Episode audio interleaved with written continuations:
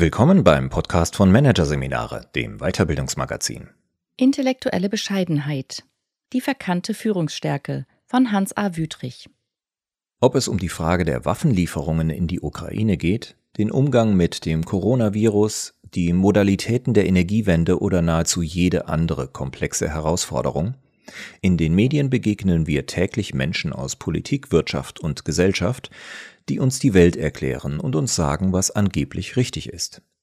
Dabei gibt es in der Gemeinschaft der Welterklärenden meistens nur zwei Lösungen, schwarz oder weiß, links oder rechts, rauf oder runter, Grautöne oder ein Dazwischen, Fehlanzeige in einer Welt der Polarisierung, Zweifel, Innehalten und Nachdenken, erstmal leise sein, all das kommt nicht gut an.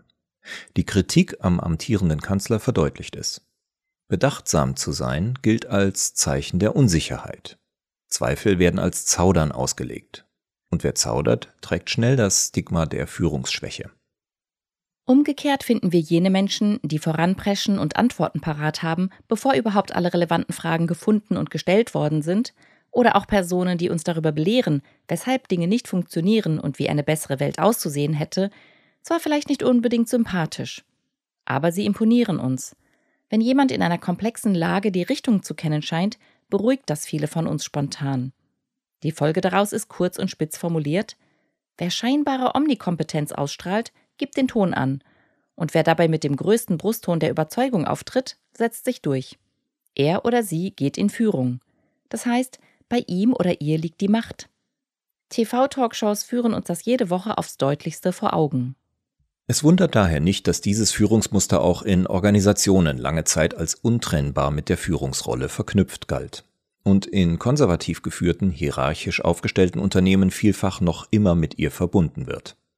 Führen heißt nach traditionellem Verständnis unter anderem wissen, wo es lang geht, sich durchsetzen, selber überzeugt sein und andere überzeugen, den Ton angeben, Strategien vorgeben, Deutungshoheit beanspruchen, und Meinungsführerschaft übernehmen. Organisationen können in einem zunehmend ungewissen und unsicherem Umfeld jedoch nur dann kluge Entscheidungen fällen und ihre komplexen Probleme lösen, wenn sie dazu die kollektive Intelligenz und Kreativität ihrer Mitarbeitenden nutzen. Das erfordert, dass Teams kollaborieren, zusammenarbeiten, sich vernetzen, sich untereinander austauschen und gemeinsam lernen und um dies zu ermöglichen, bedarf es einer Neuinterpretation der Führungsrolle. Führungskräfte, die den New Leadership Prinzipien folgen, sehen sich deshalb als Mentorinnen und Mentoren, die ihre Teams empowern, deren Selbstorganisation fördern, den Mitarbeitenden Verantwortung übertragen und ihnen Vertrauen schenken. Unterstützt wird das kollaborative Miteinander durch hierarchiebefreite oder flache Strukturen wie Holokratie, Soziokratie oder Unboss Organization sowie durch Konzepte und Tools wie kollegiale Führung und integratives Entscheiden. Die Frage ist nur, ist mit dem Einnehmen einer neuen Rolle und mit dem Einführen neuer Organisationsstrukturen und Arbeitswerkzeuge automatisch ein altes Muster abgelegt? Zumal wenn es sich um ein Muster handelt, das im Alltag immer und immer wieder vorkommt und das uns vorführt, wie Menschen sich und ihre eigene Sichtweise erfolgreich behaupten und durchsetzen? Ich wage die These, Nein, das klassische Muster des Machtausübens schwindet auch in neuen Strukturen und mit neuen Tools nicht ohne weiteres. Es tritt nur verdeckter in Erscheinung. Um die Philosophie von New Leadership wirklich leben zu können, braucht es nicht in erster Linie Tools und einen Leitfaden für neue Verhaltensweisen. Es braucht vielmehr eine gelebte andere Haltung, aus der herausgeführt und miteinander umgegangen wird. Der kürzlich verstorbene Sozialwissenschaftler Ed Schein hat es mit seinem Kommunikationskonzept des Humble Inquiry bereits vor zehn Jahren anklingen lassen und auch die Bewegung des Servant oder Collective Leadership sieht es so. Um in Organisationen gemeinsam zu wirklich guten Lösungen zu finden, müssen alle und insbesondere Führungskräfte mit einer Haltung in den gemeinsamen Austausch gehen, die auf den ersten Blick nichts mit Führung zu tun zu haben scheint. Die Rede ist von Demut. Ich selbst spreche von intellektueller Bescheidenheit, um klar zum Ausdruck zu bringen, es geht um eine bewusst eingenommene, kluge innere Einstellung zum eigenen Wissen und Können und nicht etwa um den devoten Reflex duckmäuserischen sich Kleinmachens. Ebenso wenig geht es um stumpfe Automatismen, zum Beispiel in Bezug auf den Umgang mit eigenen Planungen oder in der Positionierung zu dem, was der sich stets gern selbst feiernde Mainstream tut. Bei der intellektuellen Bescheidenheit handelt es sich vielmehr um eine auszubildende innere Souveränität und zugleich Sozialkompetenz, die es einem erlaubt, sich vom Habitus der Ich-Zentrierung und dem typischen Wunsch, sich in den Vordergrund zu stellen, zu emanzipieren und sich darüber hinaus auch von der Orientierung am allgemein üblichen und anerkannten zu lösen, mit dem Ziel, mit anderen Menschen in ein tiefes Verstehen und Lernen zu kommen. Anhaltspunkte, wie sich diese Kompetenz entwickeln lässt, liefern fünf zentrale Haltungsprinzipien, die sich zirkulär beeinflussen. Gemeinsam machen sie die intellektuelle Bescheidenheit, so wie ich sie verstehe, aus und konkretisieren sie. Die mit den Prinzipien einhergehenden Prämissen, Erkenntnisse und Verhaltensweisen helfen, intellektuelle Bescheidenheit selber auszubilden und diese darüber hinaus bei anderen zu erkennen und wertschätzen zu lernen. Zwei der Haltungsprinzipien haben im Führungskontext besonderes Gewicht, weil sie nicht nur für die Zusammenarbeit in Organisationen höchst bedeutsam sind, sondern sich zugleich sehr viel schwerer umsetzen lassen, als oft angenommen wird. Vielen von uns mögen die Prinzipien als selbstverständlich erscheinen, und dennoch, oder vielleicht gerade deswegen, kommen sie in der Praxis oft zu kurz. Erstes Haltungsprinzip. Sich von der Kompetenzillusion befreien und Nichtwissen als Ressource nutzen. Wie angedeutet, vertrauensvoll wirkt eine Führungspersönlichkeit nach klassischem Verständnis, wenn sie eine selbstbewusste Position vertritt, ein klares Bild von der Realität hat, Antworten auf die drängenden Fragen kennt, Zuversicht versprüht und visionäre Lösungen verspricht. Eigenes Nichtwissen einzugestehen und sich kompetenzunsicher zu zeigen, ist in vielen Organisationen bislang eher ein No-Go. Weshalb aber verfängt die Kompetenzillusion so sehr? Vor allem deshalb, weil wir Menschen in der Regel nicht ausreichend differenzieren. Wir unterscheiden nicht zwischen dem, was wir glauben zu wissen, und dem, was wir tatsächlich wissen. Stattdessen halten wir unseren Glauben oft für unser Wissen. Die Folge? Führungskräfte und all jene, die mit ihnen interagieren und sie bewerten, gehen davon aus, eine Führungskraft kann umfassender Kompetenz durch Wissen zeigen, als es tatsächlich möglich ist. Im Alltag offenbart sich dagegen immer wieder, dass das Delta zwischen dem, was wir glauben zu wissen und dem, was wir tatsächlich wissen, groß ist. Gründe für dieses Delta gibt es viele. Einer davon ist die Illusion des Verstehens. Wir betrachten ein Phänomen, das sich in unserer Organisation nach vorne spielt, erkennen eine mögliche Kausalität und schon glauben wir zu begreifen, was vor sich geht, obwohl die systemischen Zusammenhänge noch viel komplexer und zufälliger sind, als wir ahnen können. Ein umfassendes Verständnis der Bezüge, Wechselwirkungen und Gesetzmäßigkeiten wäre wichtig, doch vernetzt zu denken fällt uns schwer. So neigen wir dazu, uns auf erste Erklärungen zu stützen. Zudem unterliegen wir der Illusion des Wissens, einer Täuschung, die sich in Anlehnung an das Modell der Kompetenzstufenentwicklung von Noel Birch in Form einer Pyramide illustrieren lässt. Unterscheiden lassen sich vier Dimensionen. An der Pyramidenspitze befindet sich das bekannte Wissen, Known Knowns, also das Wissen, von dem wir wissen, dass wir es wissen. Darunter steht das unbekannte Wissen, Unknown Knowns. Wir wissen etwas und machen es uns gar nicht klar. Gefolgt vom bekannten Unbekannten, Known Unknowns, und dem unbekannten Unbekannten, Unknown Unknowns. Die Pyramidenform veranschaulicht, das Wissen, von dem wir nicht wissen, dass wir es nicht wissen, nimmt mit Abstand den größten Raum ein. Wir sollten uns daher stets klar machen, wir ermessen nie, wie wenig wir wissen. Auch das Nichtwissen, unter dem Führungskräfte operieren und Entscheidungen fällen, ist groß. Und das selbst dann, wenn es um einen abgegrenzten, konkreten Bereich geht, in dem sich eine konkrete Führungskraft besonders gut auskennt. Ein wichtiges Prinzip der intellektuellen Bescheidenheit besteht daher darin, dieses Nichtwissen einzugestehen und ernst zu nehmen. Das gilt sowohl für Führungskräfte in ihrer Selbstbetrachtung als auch für Mitarbeitende und ihren Blick auf ihre Führungskraft. Es muss für Führungskräfte selbstverständlich werden, sagen zu dürfen, ich weiß es nicht. Ich bin überfragt. Wir müssen noch mehr Informationen einholen. Erst wenn wir unser Nichtwissen und das Nichtwissen anderer anerkennen und wenn wir verstehen und akzeptieren, dass unser Nichtwissen selbst in Kontexten, die uns vertraut sind, größer ist, als wir meinen, können wir uns für die Einlassungen, Erfahrungen und Überlegungen anderer Personen vollständig öffnen. Und nur mit vollständiger Offenheit können wir neue Erkenntnisse erlangen und zu besseren Entscheidungen finden.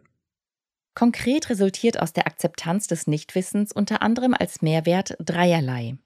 Erstens, das Bewusstsein um die Grenze des eigenen Wissens hält das produktive Zweifeln wach und begünstigt die Offenheit für das dialogische, gemeinsame Weiterdenken und Lernen.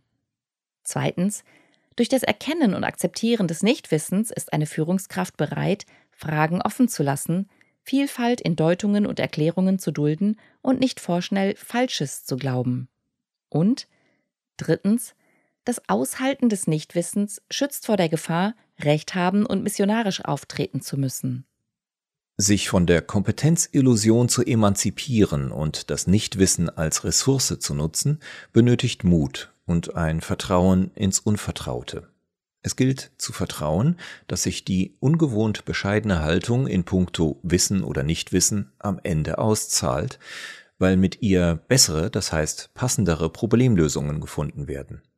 Und es gilt zu vertrauen, dass das Eingestehen von Nichtwissen daher am Ende von Dritten honoriert und gewürdigt wird. Zwei Denkangebote helfen, den erforderlichen Mut aufzubringen. Denkangebot 1. Fragen sind die besseren Antworten. Der Klassiker ist, dass in einem Meeting alle warten, bis sich die oberste Führungskraft äußert. Artikuliert sie sofort ihre Meinung oder formuliert eine Antwort, engt sie jedoch den Lösungsraum ein. Jedenfalls dann, wenn sie ihre Schilderung nicht zugleich mit Fragezeichen versieht, sondern ihre Sicht mit Nachdruck präsentiert. Die anderen denken dann in den Bahnen, die die Führungskraft vorzeichnet. Nichtwissen als Ressource zu nutzen bedeutet, bewusst auf Antworten zu verzichten und lediglich intelligente Fragen zu stellen. Dadurch signalisieren Führungskräfte zwar Kompetenzunsicherheit, aber auch Neugier. Und vor allem, sie öffnen den Denkraum. Denkangebot 2 Psychologische Sicherheit ist die bessere Orientierungsstütze. Statt den Mitarbeitenden Sicherheit und Vertrauen durch das Demonstrieren vermeintlicher Kompetenz und ein Wissen, wo es lang geht, zu vermitteln, ist es zielführender für psychologische Sicherheit zu sorgen. Das heißt, Intellektuell bescheidene Führungskräfte stellen in erster Linie über gemeinsame Werte, über tragende Beziehungen, Verfahrenstransparenz und Verfahrensgerechtigkeit Vertrauen her und erst in zweiter Linie über Inhalte, gewusstes Wissen und gewusste Kompetenz. Also Known Knowns. Sie sorgen für ein Umfeld, in dem sich die Mitarbeitenden gleichberechtigt einbringen können und für ihre Einlassungen wertgeschätzt werden. Unterm Strich, die Führungskraft gibt Orientierung, indem sie einen Rahmen für gegenseitiges Vertrauen schafft. Zusammengefasst lautet mein Appell, sei als Führungskraft bereit, Nichtwissen als Tatsache nicht im Sinne einer pessimistischen Resignation, sondern als realistischen Optimismus zu akzeptieren. Kompensiere Inkompetenz nicht mit Selbstbewusstsein und nutze Nichtwissen zur Prävention vor Selbstüberschätzung. Um dies zu verinnerlichen, helfen die Worte des japanischen Zen-Meisters Shunryu Suzuki. Der Geist des Anfängers hat viele Möglichkeiten, der des Experten nur wenige. Zweites Haltungsprinzip: den Sendemodus verlassen und im Dialog gemeinsam klüger werden.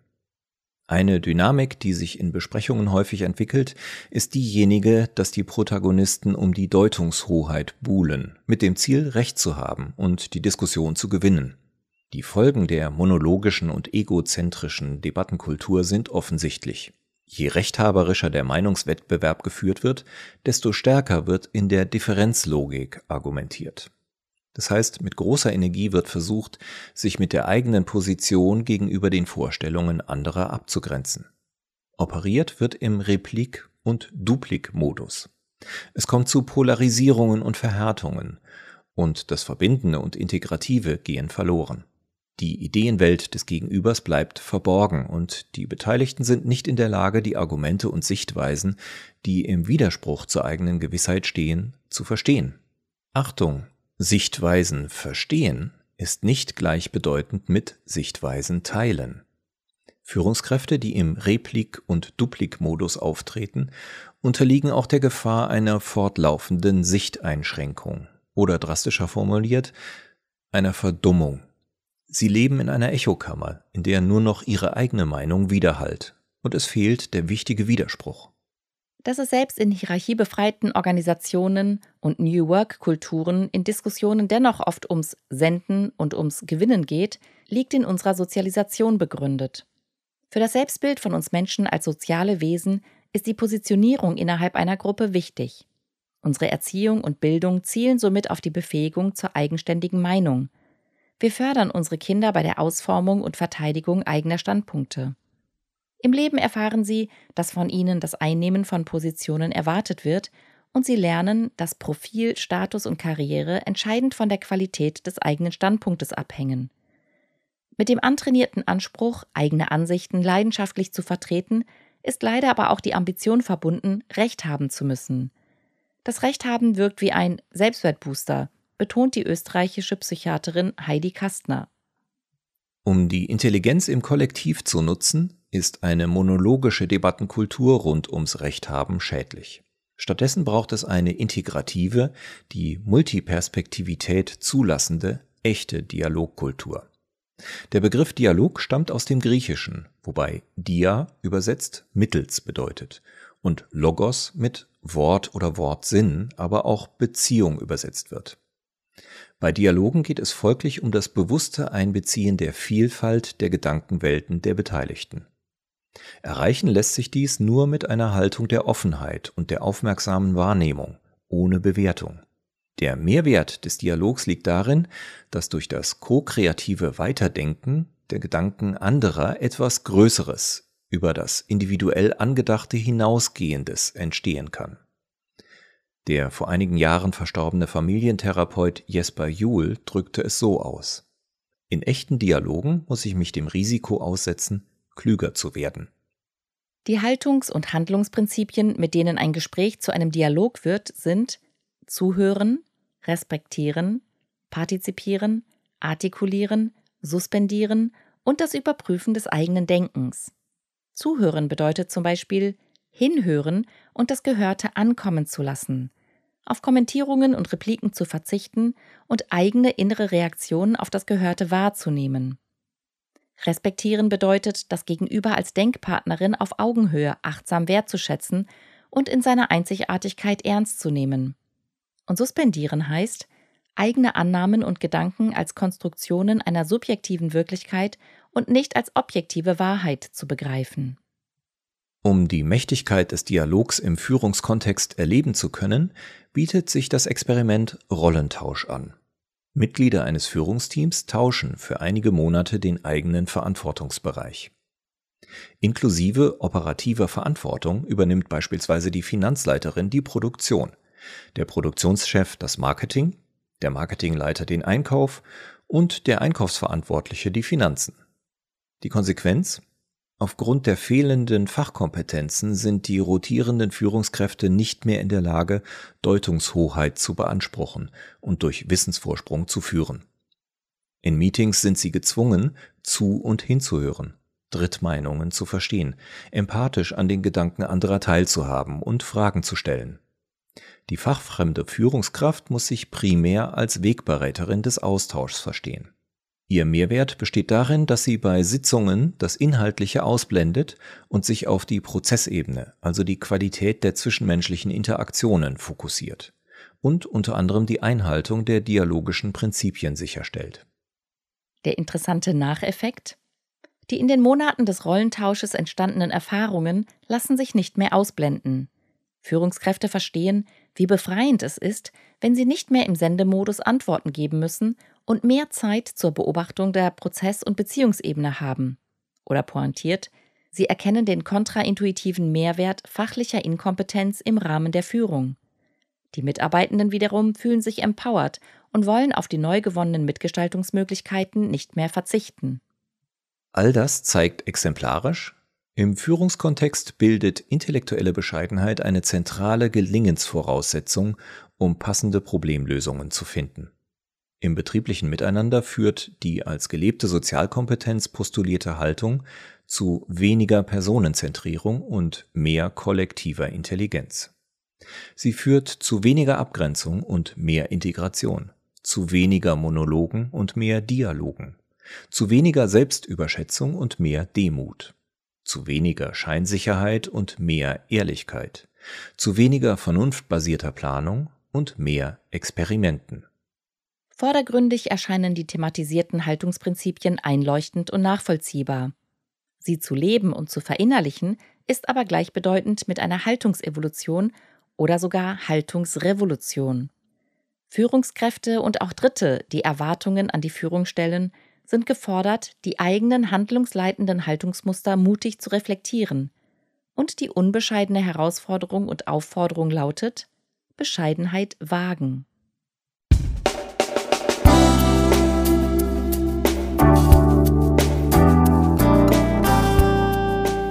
Sie hatten den Artikel Intellektuelle Bescheidenheit, die verkannte Führungsstärke von Hans A. Wüthrich aus der Ausgabe April 2023 von Managerseminare, produziert von Voiceletter. Weitere Podcasts aus der aktuellen Ausgabe behandeln die Themen Holakratische Organisationen, agile Selbstlähmung und generative KI in der Arbeitswelt. Revolution der Routinen. Weitere interessante Inhalte finden Sie auf der Homepage unter managerseminare.de und im Newsblog unter managerseminare.de/blog.